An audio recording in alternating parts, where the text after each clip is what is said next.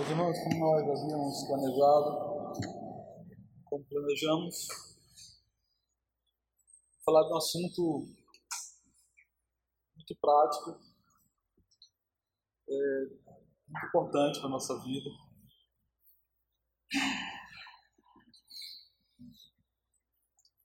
Eu sei que a vida é muito complexa, né, irmão? A vida é muito complexa e a gente, a gente precisa ouvir aprender da palavra de Deus, ou aplicar a palavra de Deus, os diversos princípios da palavra de Deus, as nossas as diversas situações, circunstâncias, é, para que a gente acerte mais, né?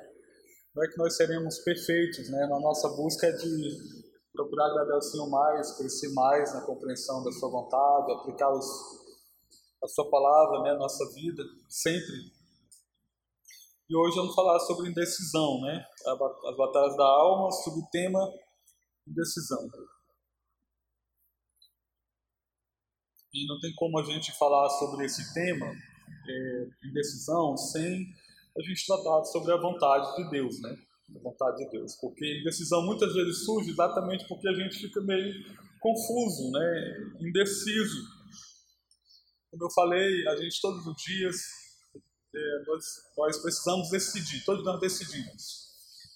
É, algumas decisões são simples, como levantar, escovar os dentes, tomar banho, não toma banho, né? Tá frio, está quente.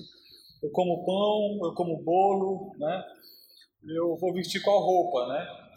Então, é, todo dia nós decidimos muitas coisas. E tem decisões que não têm nenhuma implicação moral, não afeta a médio e longo prazo da nossa vida, não, tem, não traz complicação nenhuma.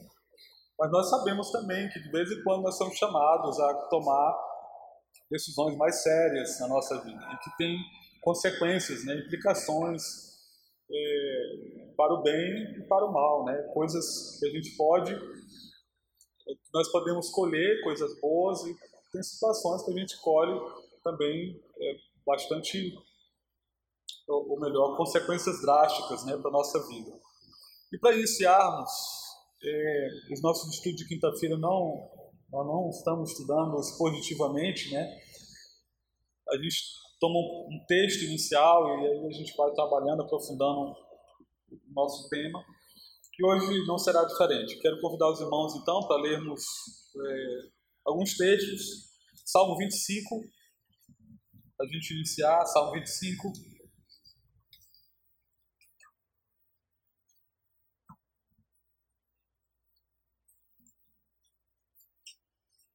Aqui na minha, na minha versão, creio também que na maioria da versão dos irmãos aqui, traz como título aí oração por auxílio divino, de Davi, né?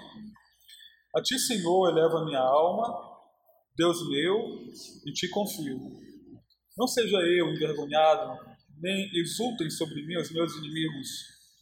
Com efeito, dos que em ti espero, ninguém será envergonhado.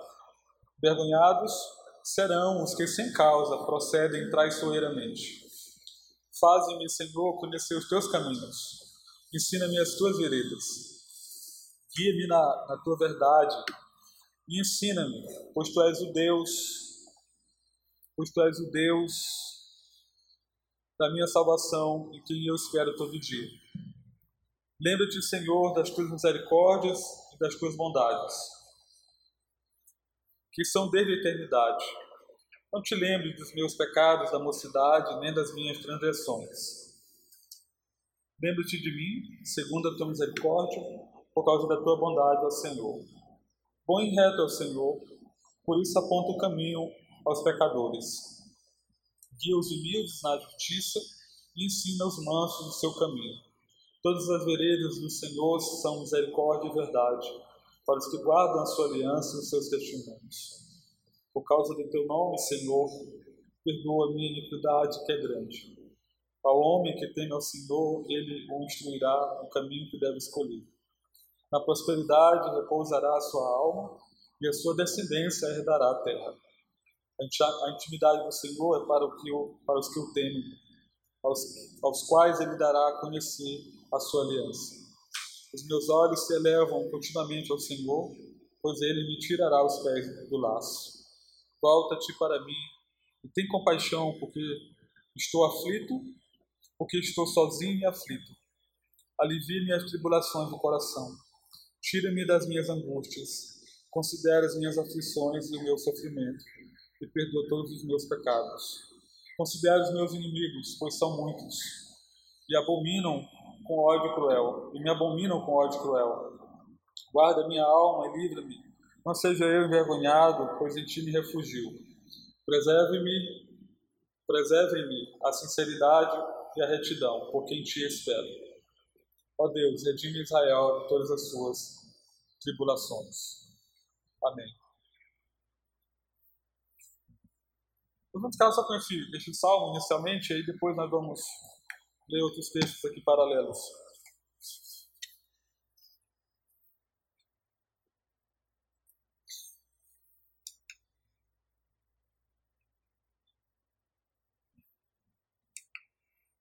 Irmãos, não sei se dá para ler. É, não sei quantos li, leu a obra de é, Luiz Carol, o autor de Alice no País das Maravilhas, né? É um livro que a gente pensa que é infantil, mas nada de infantil. Tem muitas coisas naquele livro muito interessantes. Então, Alice no País das Maravilhas chegou a uma bifurcação na estrada. Um pânico gelado a tomou enquanto ela ficou paralisada pela indecisão. Ela levantou os olhos ao céu, procurando direção, seus olhos não encontraram Deus, mas somente o gato Xixer, sorrindo para ela e seu galho na árvore de cima. Por qual caminho devo ir? Titubeou Alice. Isso depende, disse o gato, fixando um sorriso sardônico na confusa garota. Indagou, né? De quê? Alice conseguia, conseguiu responder, né? Alice perguntou: De quê? do seu destino, para onde você está indo? Inquiriu o maligno Xixa. Eu não sei, hesitou Alice. Então disse o gato, com um sorriso se alargando ainda mais. Não importa. Daqui vem aquela expressão que quem não sabe para onde vai, qualquer lugar, qualquer caminho serve. Né? Então nós, como Alice, muitas vezes nós nos encontramos assim, em situações que nós não sabemos que, que rumo tomar na nossa vida que decisão tomar. Às vezes a gente não tem uma percepção do todo das nossas escolhas, das nossas decisões. E meu intuito nessa noite, irmãos, é que nós é, vamos aprender, à luz da palavra de Deus, a ter uma relação melhor né, com os princípios, aprofundar nossa compreensão sobre a vontade de Deus para nossa vida, porque nem sempre a gente acerta. E eu vejo cristãos tanto no, no extremo quanto no outro, né? Eu vejo cristão muitas vezes assim bastante assim irmãos presunçosos, né? Que nunca consultam a Deus, nunca oram, oram ao Senhor, nunca procuram saber qual é a vontade do Senhor para uma determinada decisão, para um determinado, determinado plano, e vão é, tomando a decisão aí é, do jeito que, que dá, né? Do jeito que dá. Por outro lado, eu entendo também que é, esse é um aspecto bastante negativo e ruim né, na vida de muitos irmãos. Mas existem irmãos, irmãos também que eles são passivos, né? eles são é, medrosos, eles são inseguros, né? eles nunca tomam decisão, eles ficam o tempo todo é, paralisados, né? ou, ou sofrendo dessa paralisia, essa timidez, esse medo de, de agir, de planejar, de tomar uma decisão na vida ficam né, receosos do que pode acontecer naquilo que, que vai, naquela decisão que precisa ser tomada. Né? Então, então tanto um, um, extremo quanto quanto outro é prejudicial para a nossa vida.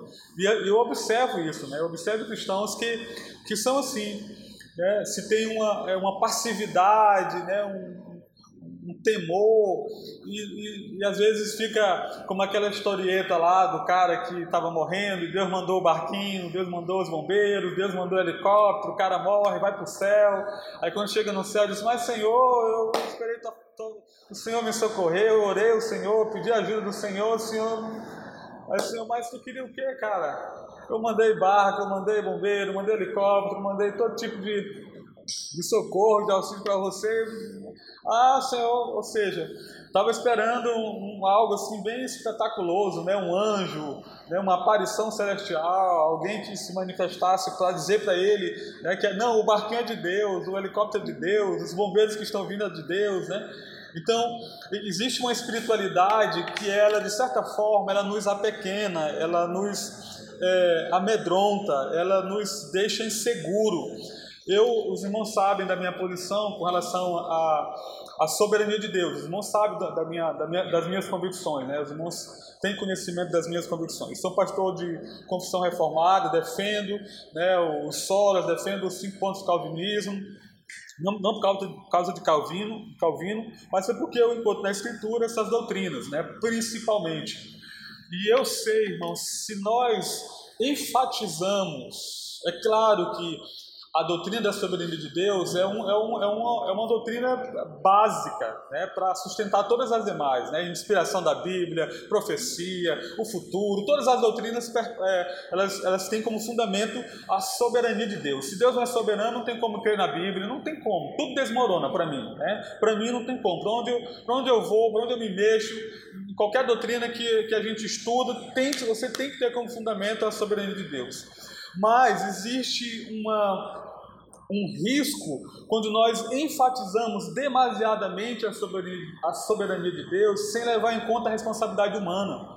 Nós somos seres morais, nós temos responsabilidade. Então, às vezes, eu me preocupo um pouco, porque é, você tem que lidar com esses dois postulados, com essa, essas duas realidades: a realidade de um Deus soberano, de sabedoria infinita, de poder infinito, conhecimento inescrutável, mas a gente tem também um, um ser humano aqui, um ser que, que Deus deu a capacidade moral também para fazer escolhas, para fazer planos, para tomar decisões, para inquirir, para perguntar, para perscrutar, para agir com bom senso, para agir com sabedoria nas suas escolhas. Então, se você dá muita ênfase à soberania de Deus, é como se você tirasse do homem a sua responsabilidade moral. E eu, e eu observo que em alguns momentos eu, eu vejo gente é, muito pendendo, pendendo muito para a soberania de Deus, e deixando de, de, de, tomar decisão, de fazer planos, né? E é algo que a Bíblia não coloca uma coisa contra a outra, mas a Bíblia coloca uma coisa ao lado da outra, né? Não são antagônicas, né? A palavra que os teólogos gostam de usar quando se trata de soberania de Deus e responsabilidade humana é um paradoxo, né? É uma aparente contradição, né? Mas está na Bíblia. É tão tal que em vários textos nós encontramos tanto a soberania de Deus quanto a responsabilidade humana. Por exemplo, Provérbio 16, a Bíblia diz: o homem pode fazer planos, mas a resposta certa vem de Deus. Não está dizendo que o homem não deve fazer planos. Está dizendo que o homem deve fazer planos, mas a resposta final é de Deus. Lá em Filipenses, o apóstolo Paulo diz: desenvolver a vossa salvação com temor, com temor e tremor. Logo em seguida ele diz, mas é Deus quem efetua em vós, tanto querer quanto realizar. Então não, é, não são coisas antagônicas, ambíguas, contraditórias, mas são é como se fossem dois lados de, um, de uma mesma moeda. Então, quando se trata de decidir as coisas, quando se trata de fazer planos, quando se trata de nós agirmos, tanto levando em conta a soberania de Deus quanto a nossa responsabilidade, a gente precisa é, é, é, ter uma visão bastante equilibrada desses dois aspectos, soberania de Deus e, e responsabilidade humana. Ok? Então, eu gostaria de, de, mostrar aos irmãos aqui, nossa relutância na tomada de decisão tem algumas causas. Né? Por que, que muitas vezes a gente tem tanta, tanta dificuldade? Né?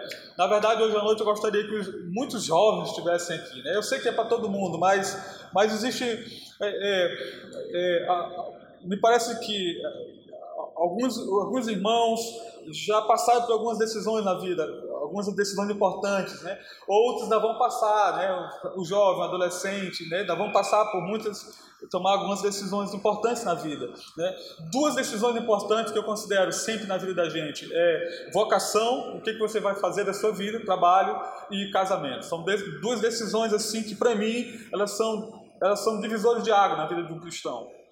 E um influencia o outro. Às vezes, por causa do seu casamento, você tem que é, escolher um determinado trabalho. Por causa da sua vocação secular, você tem que pensar num determinado união, casamento, com quem que você vai se juntar para viver a sua vida.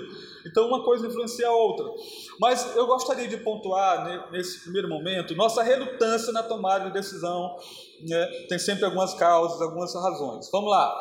Em primeiro lugar, está aí as novas gerações desfrutam ou pelo menos acreditam desfrutar uma liberdade inédita.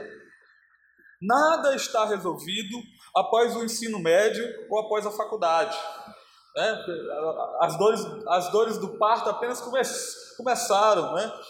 A vida está aberta e cheia de infinitas possibilidades, mas esse senso de oportunidade traz confusão, ansiedade e indecisão.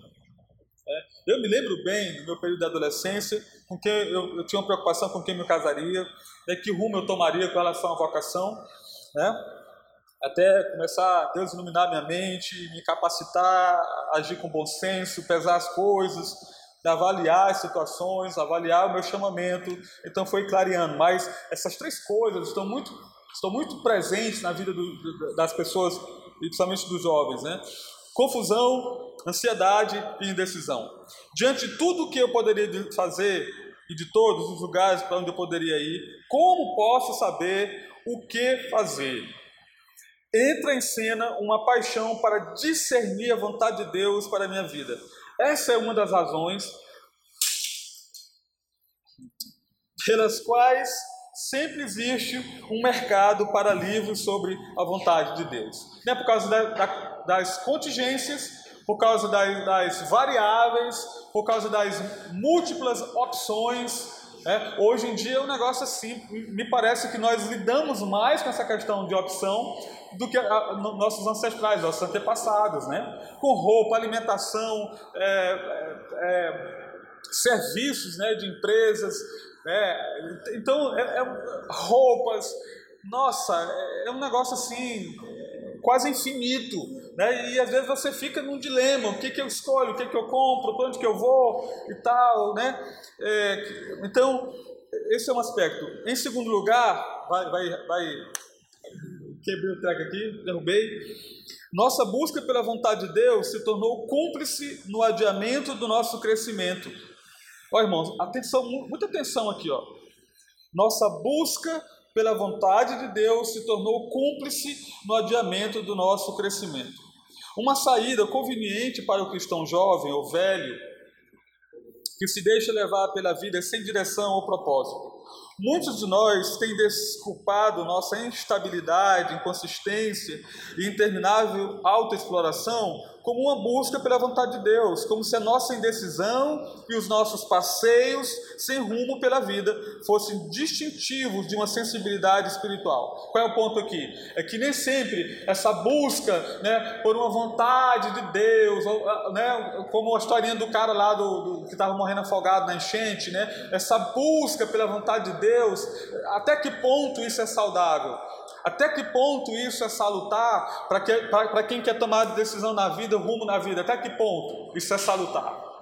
E muitas vezes essa busca pela vontade, para descobrir a vontade de Deus, não nos deixa exatamente parados, inativos, passivos, né? cheio de medo com relação a tomar decisões. Quantos de nós não sofremos disso odiernamente, usualmente? É? Então, durante os últimos 50 anos, no entanto, obrigado mecânico ou técnico, uma abordagem diferente para a tomada de decisões cristãs se tem estabelecido. Né? Vamos aqui, aqui, essa citação do, de um dos meus teólogos, né, faleceu este ano, anglicano, Jay Packer. Olha só o que ele diz. Durante os últimos 50 anos, no entanto, uma abordagem diferente para a tomada de decisões cristãs se tem estabelecido. Um método que sou, olha isso aqui, preste muita atenção nessa, nessa frase aqui, ó. Um método que subordina a importância do pensamento e da sabedoria na busca de conhecer a vontade de Deus. Olha só. Ou seja, por conta dessa busca de conhecer a vontade de Deus, muitas vezes nós deixamos de lado desenvolver uma vida de sabedoria, de bom senso, discernimento. uma modalidade de direção mais direta e imediata do que a formação de um juízo sábio sobre o que está em questão a ser desejada. Né? Sem, sem procurar essa, essa maturação, sem procurar esse é, é crescer em sabedoria, é, desenvolver um bom senso aguçado com relação à realidade. Por quê? O desejo parece refletir uma mistura de coisas. E eu vou citar aqui outras coisas que ele aponta, né, esse autor, que eu achei também de grande importância para nos auxiliar é, nessa compreensão, né, é, sobre a gente saber é, se colocar diante da soberania de Deus, o desejo de agradar o Senhor, mas ao mesmo tempo diante da nossa responsabilidade na tomada de decisão. Então, uma é a mentalidade de curto alcance, anti-intelectual, orientada pela emoção da cultura secular de hoje que está a invadir e atulhar as mentes cristãs. Eu botei hoje Outra é uma admirável humildade. Os crentes não confiam em si mesmos para discernir a linha de ação ideal a ser tomada e querem que ela lhes seja revelada diretamente. Isso aqui é muito comum. Muito comum. As pessoas têm deixado, inclusive, a palavra de Deus e tendo em busca de meios alternativos de revelação para que a pessoa saiba o que tem que fazer na vida. Por, por, conta, por conta dessa falta de, de imersão na palavra de Deus, de crescimento, de maturidade, de procurar realmente conhecer a mente do Senhor revelada em Sua palavra, é que tem abrido, aberto espaço para essas experiências, né?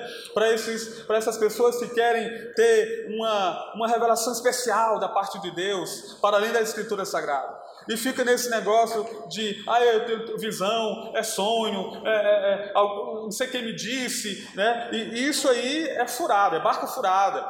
Eu, eu, hã?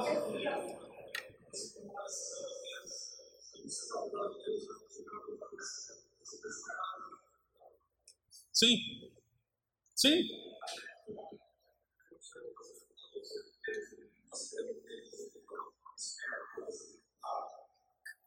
Mas preste atenção, mas esse é o ponto. E, e Regis, eu vou, eu, vou, eu, vou, me precipitar em algo bem aqui. Talvez, em algumas circunstâncias, é mais prejudicial você ficar em cima do muro do que você agir, tomar uma decisão e crer que teu erro vai servir para o teu crescimento, mas você tomou uma decisão. Inclusive, em liderança, isso é fundamental. É melhor. Eu gostei muito da frase de, de, de, de, de Bolsonaro, né? Aqui, a favor ou contra nessa questão. Mas ele, ele disse que no, na, nas Forças Armadas é melhor uma o líder tomar uma decisão errada do que ele não tomar decisão nenhuma.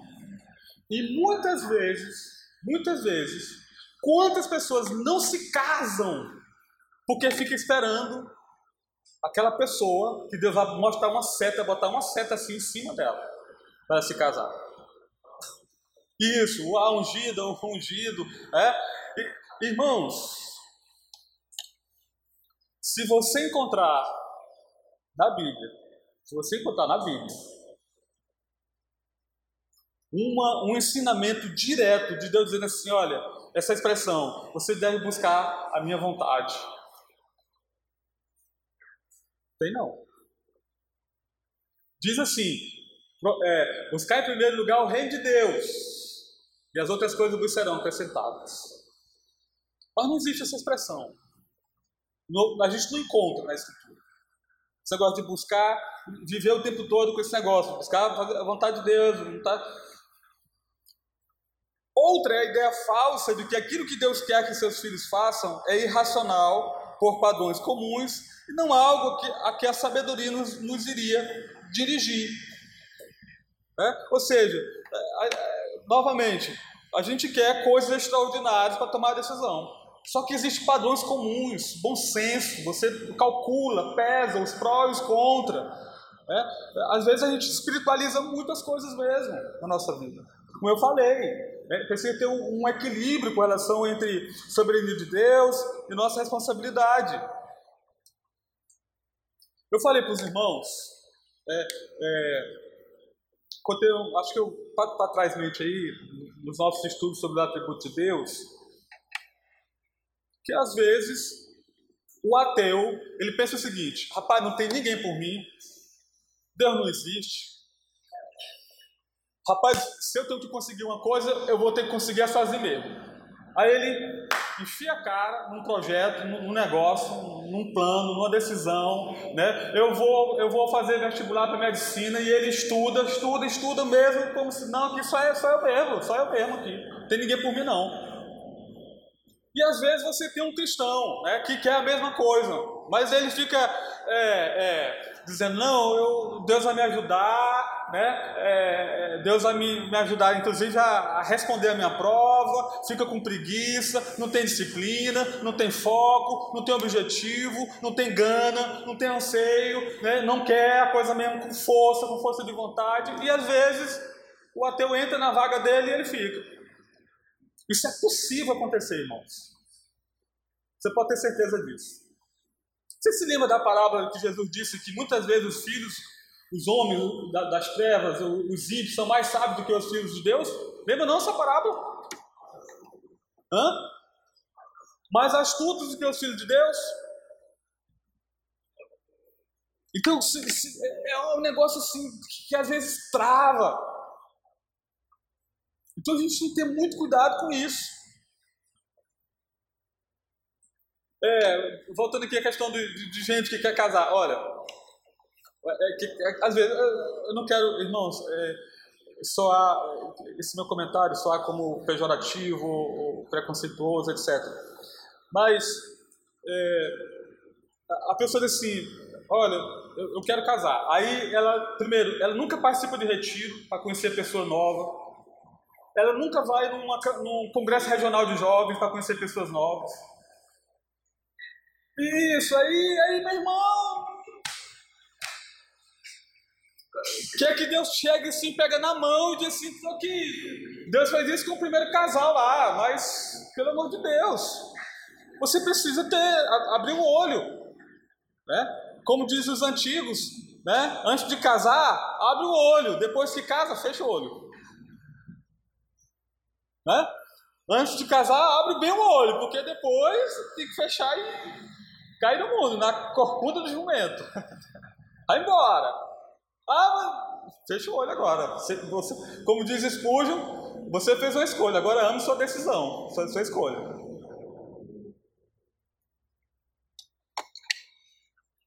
Outra é a cogitação de que, visto, visto cada cristão ser objeto especial do amor de Deus, ele pode esperar instruções especiais de Deus sempre que tiver de tomar uma decisão significativa.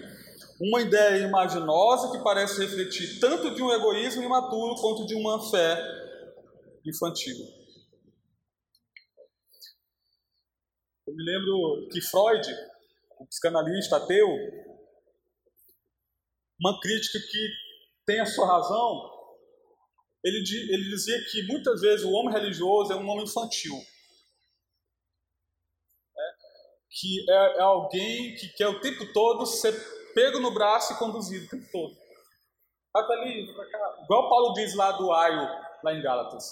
Pega o menino, leva para a escola, né? Que, que o, o, Paulo está falando lá do Aio, né? O Aio era o escravo que pegava o menino, levava para a escola, aí levava para casa, era o escravo responsável pelo menino, era o Aio, né? Então, muitas vezes nós queremos isso, nós queremos nós queremos que alguém decida por nós. Nós queremos que alguém é, diga, é, é, sempre por aqui, é isso que você tem que viver, é assim que você tem, com quem você, você, você quer, é com, é com esse que você tem que se casar, é nessa casa que você tem que morar, é nessa cidade que você vai, vai ter que morar, é esse carro que você. Não é assim que funciona.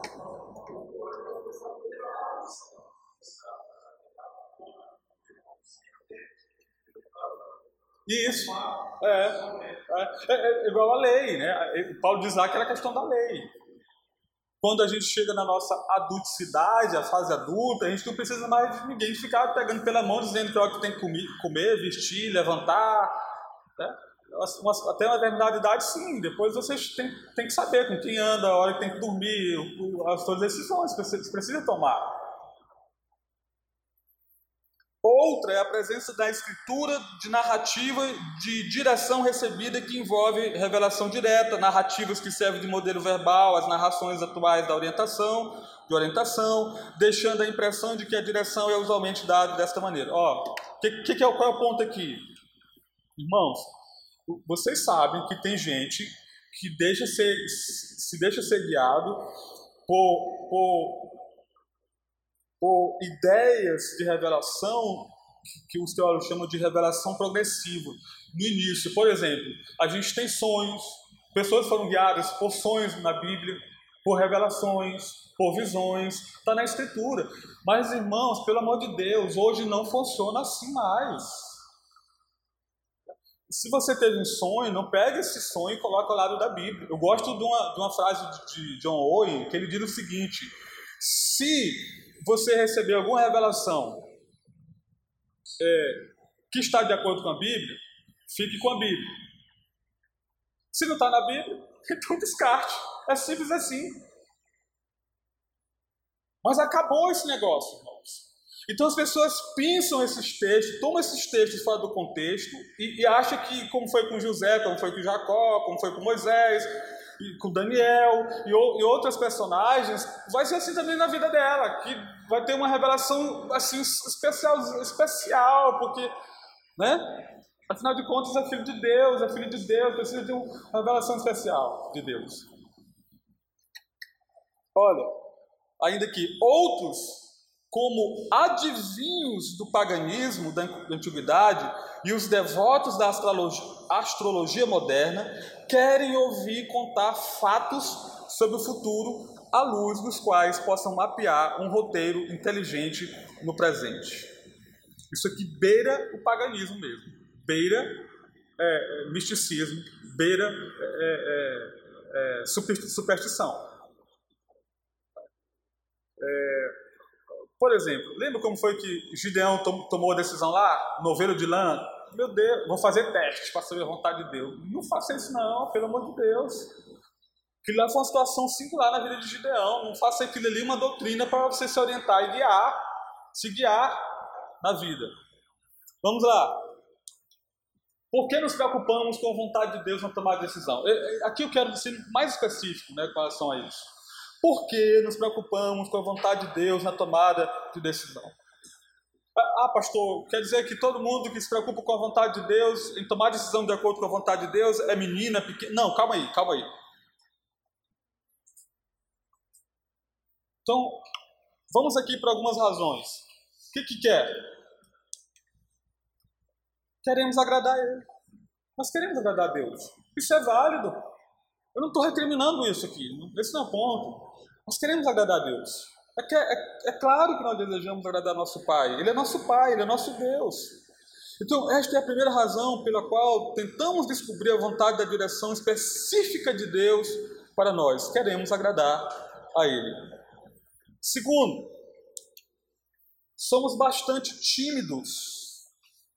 E eu quero tomar timidez aqui no sentido de, no sentido de inseguro, no sentido de, de temeroso, né, de, de olhar assim, e se não der certo, e, e, e se for uma decisão errada que estou tomando e tal. Irmãos, eu quero, eu quero falar muito honestamente para vocês assim, eu particularmente na minha vida, eu nunca fiquei assim, passando sono para descobrir a vontade de Deus.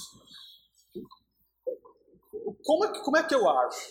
Irmãos, eu sigo os princípios da palavra de Deus, oro, som do meu coração, por que, que você quer isso? Qual é, qual é motivação? E age e decide o que tem que ser decidido. Não fico, sabe, sem, com insônia. Caio Fábio, é, já fui fã. Hoje tem que ter muito cuidado com o que ele diz. Mas ele disse uma, uma coisa, o homem foi bastante usado por Deus, Caio Fábio, né? Bastante usado por Deus. Hoje está complicado. Mas ele disse algo que eu achei de uma profunda sabedoria. Ele disse o seguinte: a vontade é de Deus. Se a vontade é de Deus, Ele vai te colocar nela. Isso, isso. A vontade é de Deus, não é minha, a vontade é dele. Então ele vai me colocar na vontade dele. Ele é soberano para me colocar na vontade dele. Então não dá para ficar amarrado, não dá para ficar emperrado em cima do muro, né, é, é, passivo, esperando né, uma revelação, uma teofania de Deus, como no Antigo Testamento, para tomar uma decisão. Ore. Nós vamos ver mais para frente que vou dar algumas diretrizes mais práticas.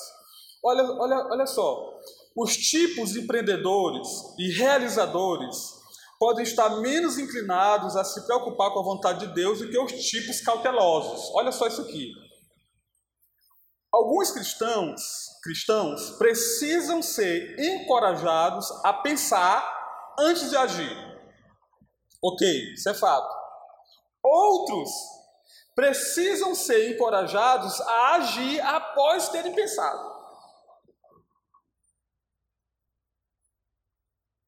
Conheço cristãos impetuosos, mas na minha experiência pessoal tenho visto mais cristãos paralisados pela indecisão e inatividade.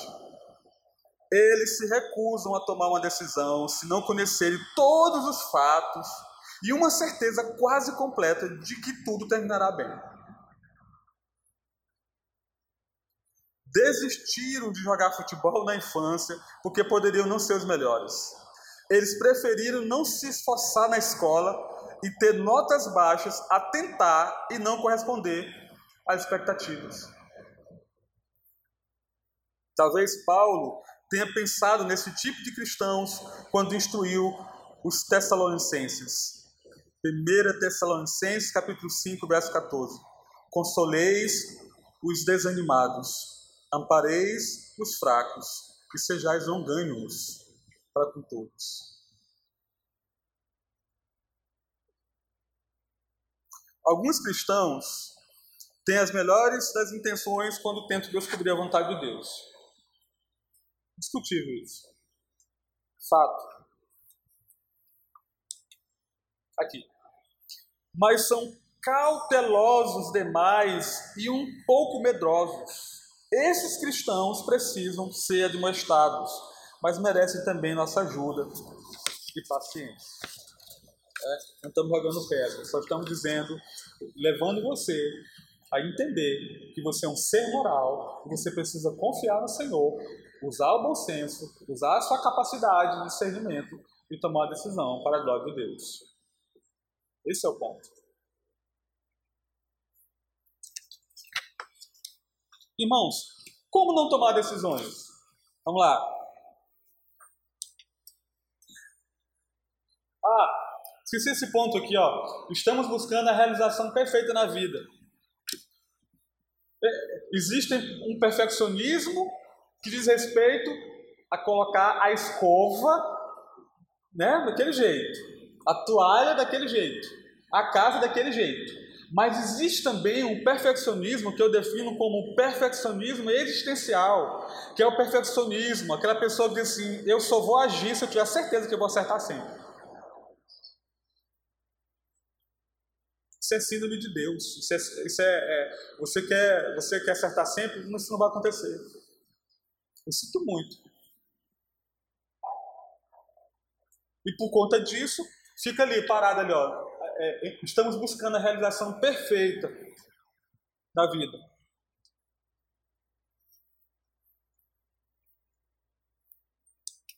Como não tomar decisões? Olha, ó, joguei a moeda. Cara ou coroa?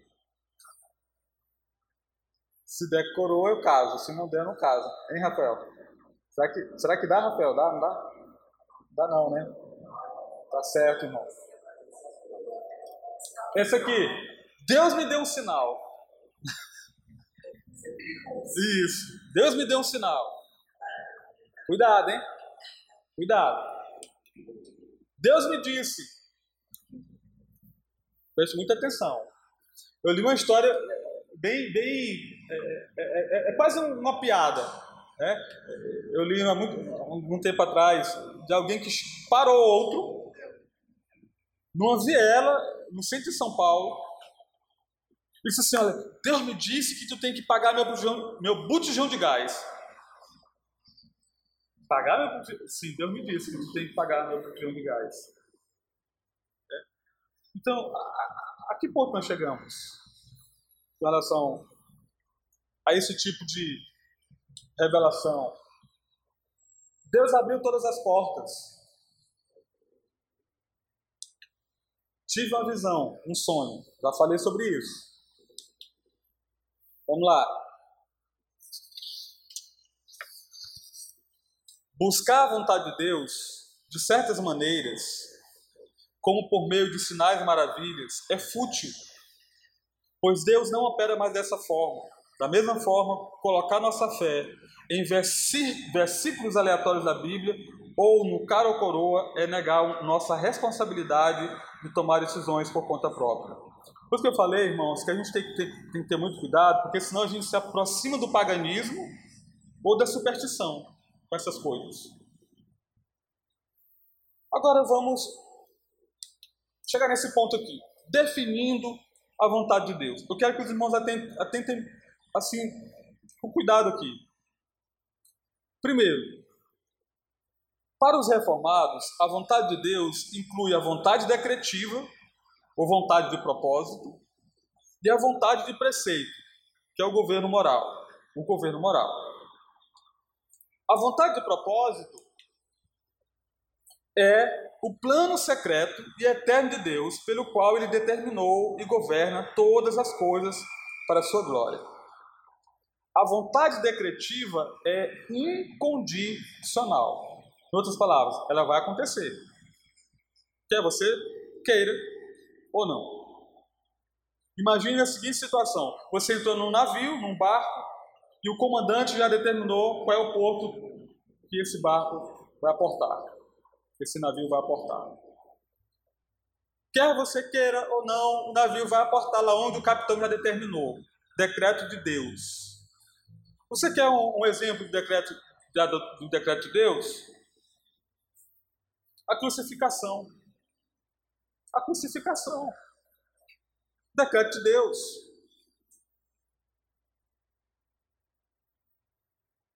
Aconteceu porque Deus decretou, acabou. A vontade de preceito consiste no desejo de que as criaturas sejam justas.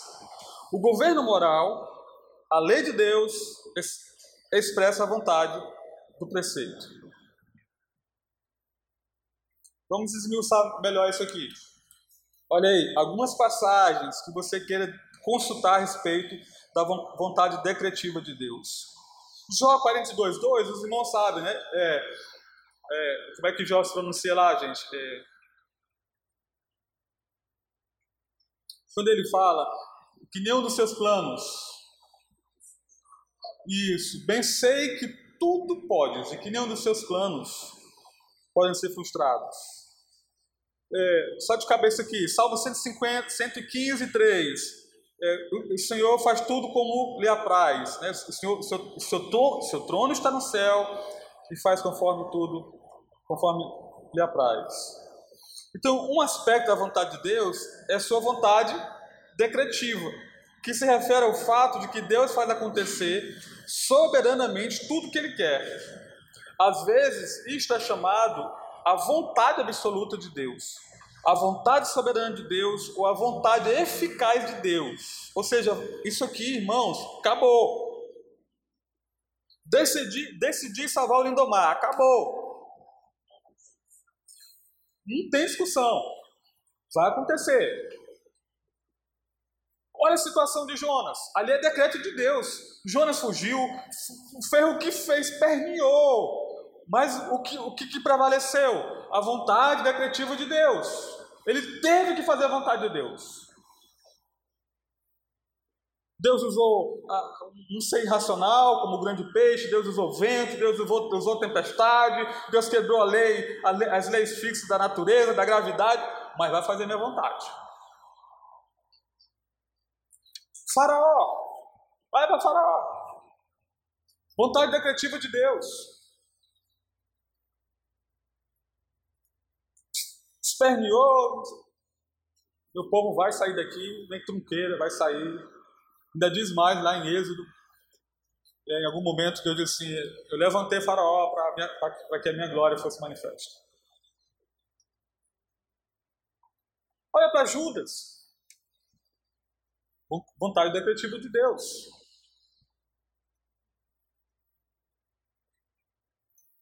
E aí a gente chega em outro ponto importante aqui, queridos. Vontade preceptiva. Então, às vezes as pessoas me perguntam assim, pastor, eu quero saber a vontade de Deus para a minha vida. Eu pergunto logo, que vontade? Qual é a vontade que está se referindo, meu irmão, minha irmã? Qual é a vontade? Êxodo 20, do versículo 2 17, 1 Tessalonicenses 4 3. 4 3. Aqui a vontade preceptiva, irmãos, é a revelação de Deus. Quem lembra de Deuteronômio 29, 29? O que, é que diz lá? As coisas reveladas pertencem a Deus, as não reveladas as reveladas pertencem a Deus, as não reveladas. Vamos ler. Desisto. Deuteronômio 29, 29. Esse é um texto bastante conhecido.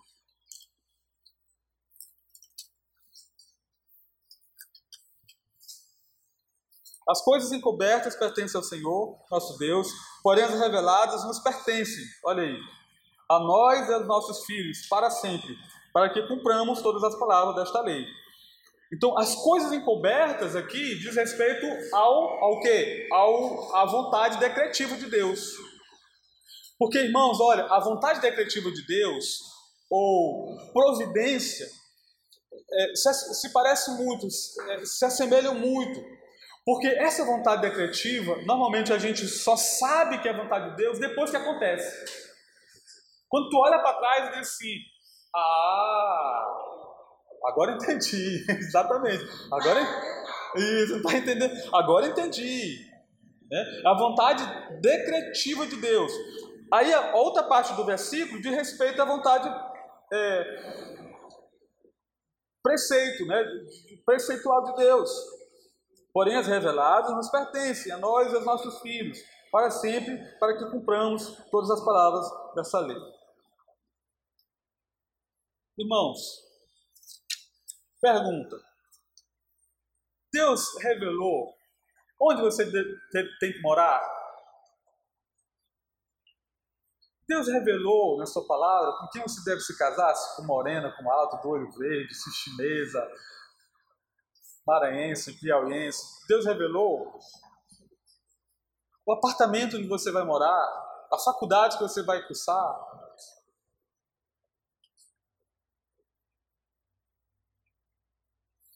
Então, veja bem,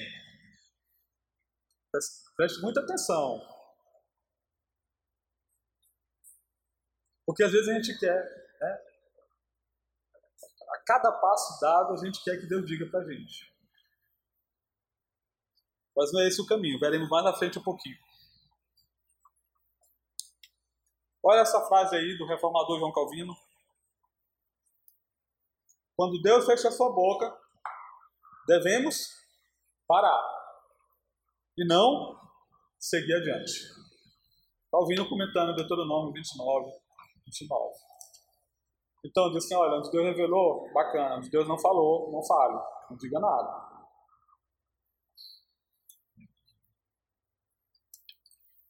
Irmãos, vamos concluir. Tomando decisões conforme a vontade de Deus. Isso é Talvez esse seja o ponto que, a gente, que todo mundo estava esperando, que a gente estava desejoso que acontecesse. A primeira chave para tomar decisões bíblicas, qual é? Vamos lá? Qual é, gente?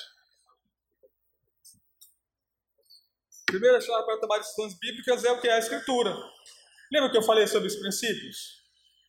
É? Deus, Deus né, a, Bíblia não é uma bola de cristal. A, gente, por isso que a gente tem que é, saturar nossa mente, a gente tem que ler a palavra do Senhor diariamente. né, procurar compreender o máximo, né, com a ajuda de Deus, com oração, né, com a ajuda do seu Espírito, compreender a palavra de Deus, para a gente extrair princípios que venham é, nos ajudar nas tomadas de decisões. Ok? Você fala assim, pastor, mas como é que isso me ajuda com relação com quem eu vou me casar? Querido, é simples. Você pega os preceitos que a Bíblia ensina a respeito de um bom casamento, consulta a tua motivação. Qual é a tua motivação nesse, nesse, nesse negócio, nesse casamento? Essa pessoa se encaixa dentro de um padrão de, um, de um homem piedoso de uma mulher piedosa? É? Aí você diz assim, pastor, na verdade tem cinco interessados em mim. Aí você coloca essas cinco pessoas que estão interessadas em ter um relacionamento com você dentro do seguinte esquema. É, a, todas são crentes. Bacana. São crentes. Né? Esse é o princípio maior, né? São crentes. Todos congregam na minha igreja. Opa! É. Aí, aí você pensa assim, é, mas ele já tem, tem um que tem a profissão, essa profissão, outro tem outra profissão. Essa profissão aqui tem, tem muitas consequências e tal, né? Esse aqui vai ser pastor, meu Deus, andar com as cores na cabeça o tempo todo, sem rumo, sem destino na vida. Aí pensa assim, é, essa, é, esse, esse aqui, não, esse aqui tá arriscado. Aí, é, se são todos crentes, ah, ou todas são crentes, mulher de Deus, piedosas, congregam na igreja, aí você diz assim, é corintiano, aí tu risca, não, corintiano não, quero flamenguista, aí risca. Aí você vai eliminando, entendeu? Então veja só, todo, todas essas pessoas, se você se casar, estão dentro da vontade de Deus, mas você vai ter suas preferências pessoais depois que você vê ali os princípios de Deus na vida da pessoa. A vida da pessoa você está escolhendo ali, tomando a decisão. Ok? Então, a Bíblia influencia cada decisão que tomamos, direta ou indiretamente. Por exemplo, qualquer decisão depende de um motivo. E a Bíblia tem muito a dizer sobre os, os motivos. Perguntinha, né, que meu sogro gosta de fazer quando vai casar né, os apaixonados, né, os nubentes, né, os noivos lá, estão, estão lá no altar, e meu sogro faz uma perguntinha básica, né? Por que você quer se casar? Aí ele fica esperando a resposta, né? Por que você quer se casar, né? Questão da motivação. Muito importante. A Escritura nos aponta na direção da decisão certa mesmo que não nos diga exatamente o que devemos fazer. Desde que uma opção não seja absolutamente proibida pelas Escrituras, não pecaríamos para, tornar, para tomar uma, essa opção.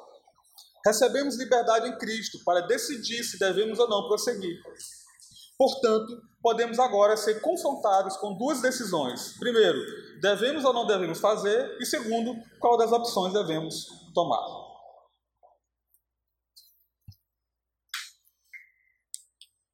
Olha aí, ó. A segunda chave para tomar decisões bíblicas é o quê? Sabedoria.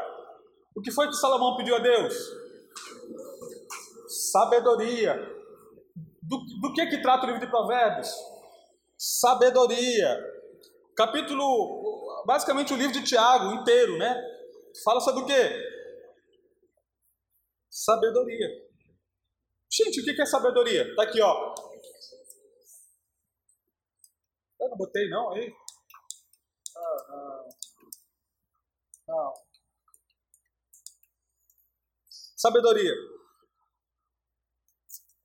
Um conhecimento das Escrituras e a capacidade de aplicar esse conhecimento em sua vida.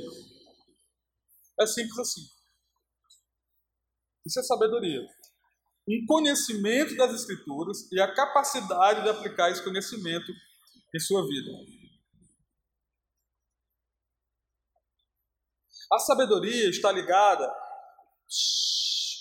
às Escrituras, pois as Escrituras são a fonte da sabedoria de Deus para nós.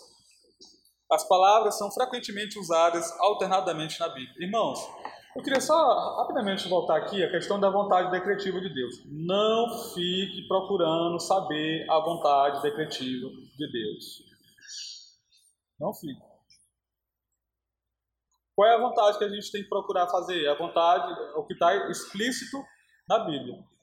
Não fique procurando saber a vontade decretiva de Deus. Lutero, ele desenvolveu é, é, uma doutrina que ele, que ele eu, acho, eu achei é, sábio.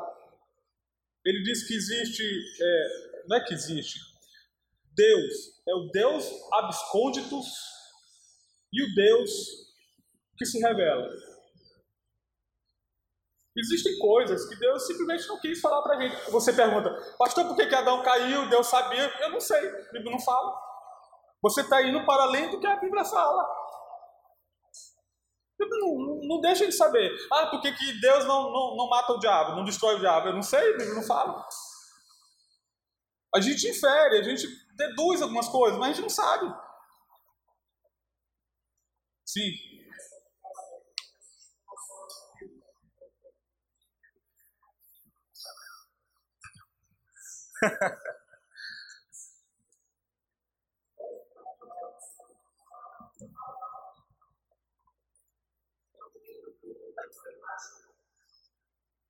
Certinho. Perguntaram também o que, que Deus estava fazendo antes da criação do mundo. É, Agostinho disse isso aí, criando um inferno para os curiosos.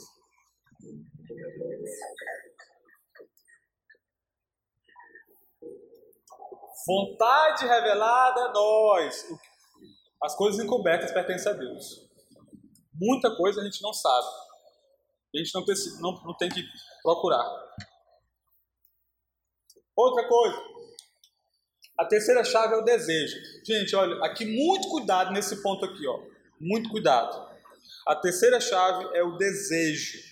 Se estivermos vivendo, olha só, se estivermos vivendo pelo Espírito e emergindo na palavra de Deus, veremos que Deus plantará desejo em nossos corações.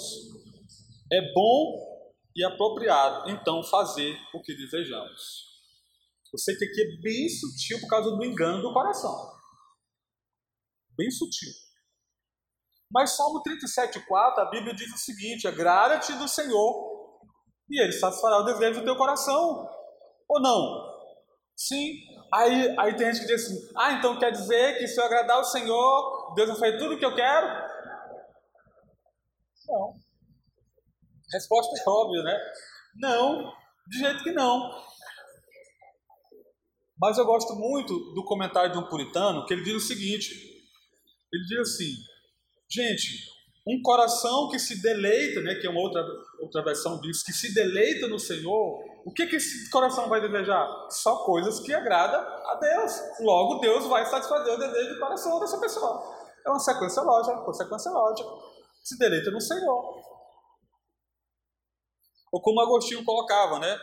Ame a Deus e faça o que você quiser. Em outras palavras, o que, ele estava dizendo? Que quando a gente ama a Deus, todo, e só vai fazer aquilo que agrada a Deus. Vamos lá. Estamos concluindo. A quarta chave é o conselho. Provérbios 11, 14. Vamos ler. Eu quero ler esse texto com os irmãos. 11 e 14. Não havendo sábia direção, cai o povo, mas na multidão de conselheiros há o quê? Segurança. Então, você pega esse versículo aqui, você coloca outros versículos do Novo Testamento que fala sobre o dever que nós temos de nos aconselhar mutuamente. Mutuamente. Ei, paz, meus irmãos eu, Deus me resguardou de encrenca na minha vida por causa de conselhos de irmãos maduros na igreja. Deus me orientou. Eu tomei decisões baseadas é, em conselhos de irmãos na igreja. A gente é uma família. E cada um dos irmãos da igreja tem um Espírito Santo habitando dentro dele, dentro dela. Então, antes de tomar a decisão, consulte os irmãos maduros da igreja, converse. Irmãos, olha, olhe por mim nesse sentido, quero tomar a decisão. Não tome decisão sozinho, peça orientação. Tá?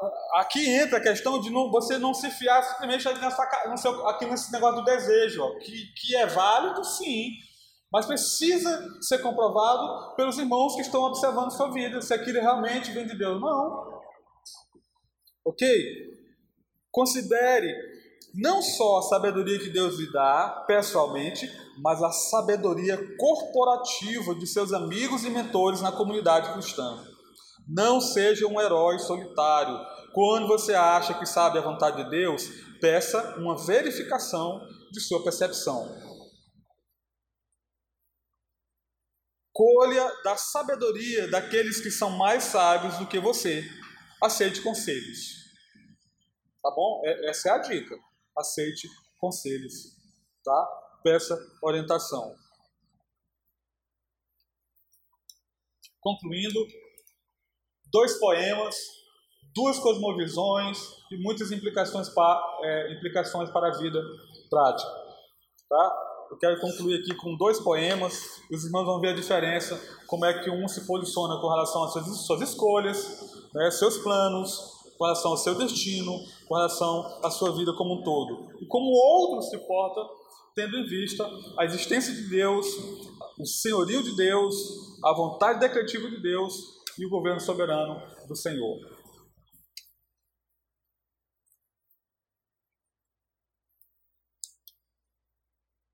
A gente tem aqui um poema. É, o nome é o nome do poema é, Invictus.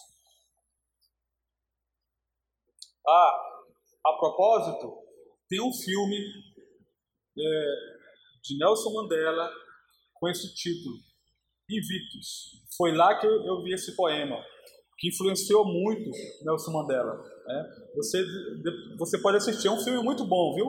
Invictus. Muito bom. Fala da prisão dele, durante o tempo que ele ficou preso, etc. e tal. Olha só. Olha o que diz o poema.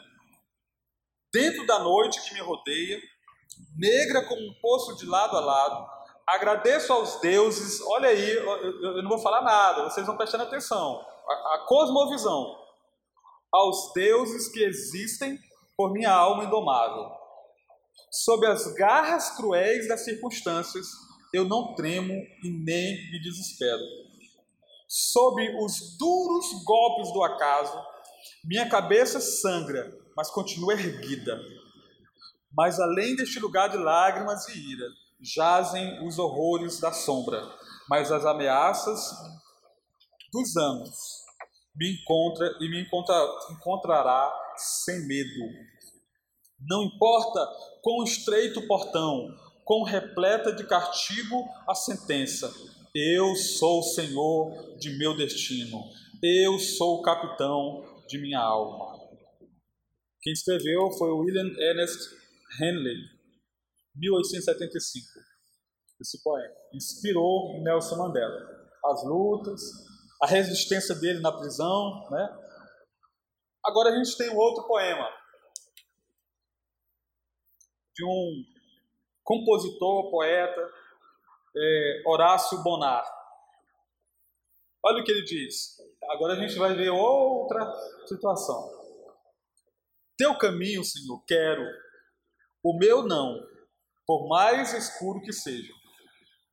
Dirige-me com tua própria mão, decide por onde eu vou. Seja o teu caminho áspero ou suave, ainda será o melhor. Com curvas ou bem plano e reto vai, sempre avante ao teu descanso. Não me atrevo a escolher o meu destino, não o faria se pudesse. Escolhe-o, meu Deus, faze-o por mim, então saberei por onde andar. O majestoso reino que procura é teu, daí seja teu o caminho, que a ele vai seguro. Por outro me perderei. Meu cálice segura. Tua mão o encha de alegria ou de tristeza, como melhor, como melhor os olhos teus pareça. Seja o meu bem ou meu mal. Escolhe em meu lugar os meus amigos, minha doença ou saúde, meus cuidados, escolhe para mim minha pobreza ou riqueza. Não seja a minha a escolha, nunca minha, nas coisas grandes ou pequenas. Se tu, se tua, minha força e o meu guia, minha sabedoria, meu tudo. Bom, vocês querem uma opinião particular a respeito dessas, desses, dessas duas posições, dessas duas maneiras de enxergar? Uma visão equilibrada desse, desses dois poemas. É. Não assina embaixo de tudo que o, o, o poeta inglês escreveu, e também eu, eu penso que o, que o Horácio Bonar ele, ele, ele lançou muita coisa aqui como me guia, ele pega a minha mão, né?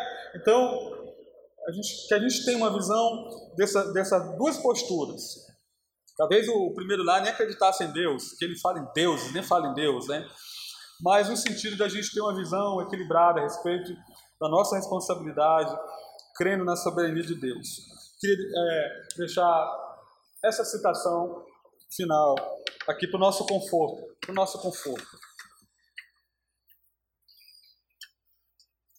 O que, que diz? Nunca se esqueça de que se você tomar uma má decisão, não é o fim. Deus perdoa e restaura. Ele é seu Deus, o Salvador da aliança. Ele não lhe soltará, por pior que você tenha escorregado. Miqueias 7:8 está escrito: Ó inimiga minha, não te alegres a meu respeito, ainda que eu tenha caído, levantar-me-ei. Se morar nas trevas, o Senhor será a minha luz. Amém. Então, nessa confiança, com essas verdades, com esses princípios em vista, irmãos, tome decisões, haja, tá? Com coragem, com fé em Deus, está aplicando os princípios, extraindo da palavra de Deus a sabedoria necessária para fazer suas escolhas, tá? para fazer seus planos, para vislumbrar o futuro, tá bom? Confiando no Senhor. Vamos orar. Deus, muito obrigado por tua palavra, te agradecemos por tua vontade soberana que determina todas as coisas, mas ao mesmo tempo também nós queremos te pedir que o Senhor nos dê discernimento, nos dê sabedoria, nos dê bom senso, ah, nos dê equilíbrio, Senhor, na, na, maneira como nós encaramos a vida, com as nossas responsabilidades, ah, diante ah, do nosso futuro, do nosso amanhã. Que o Senhor nos ajude a fazer boas escolhas, a tomar decisões que glorifiquem e que honrem o Teu nome. Abençoe todos nós aqui nessa noite, porque diariamente nós somos chamados a tomar decisões. Algumas têm, têm peso moral, outras são é, coisas neutras, que está entre o bom e o melhor. Muitas vezes ficamos passivos, inertes, é, cheios de, de, de temor, inseguros, mas que nessas, nesses momentos, diante dessas situações, o Teu Espírito venha nos inclinar a agir, a, a, a tomar decisão, a fazer planos e a descansar na tua vontade soberana para as nossas vidas. É o que nós te rogamos e te pedimos. Em nome de Jesus. Amém.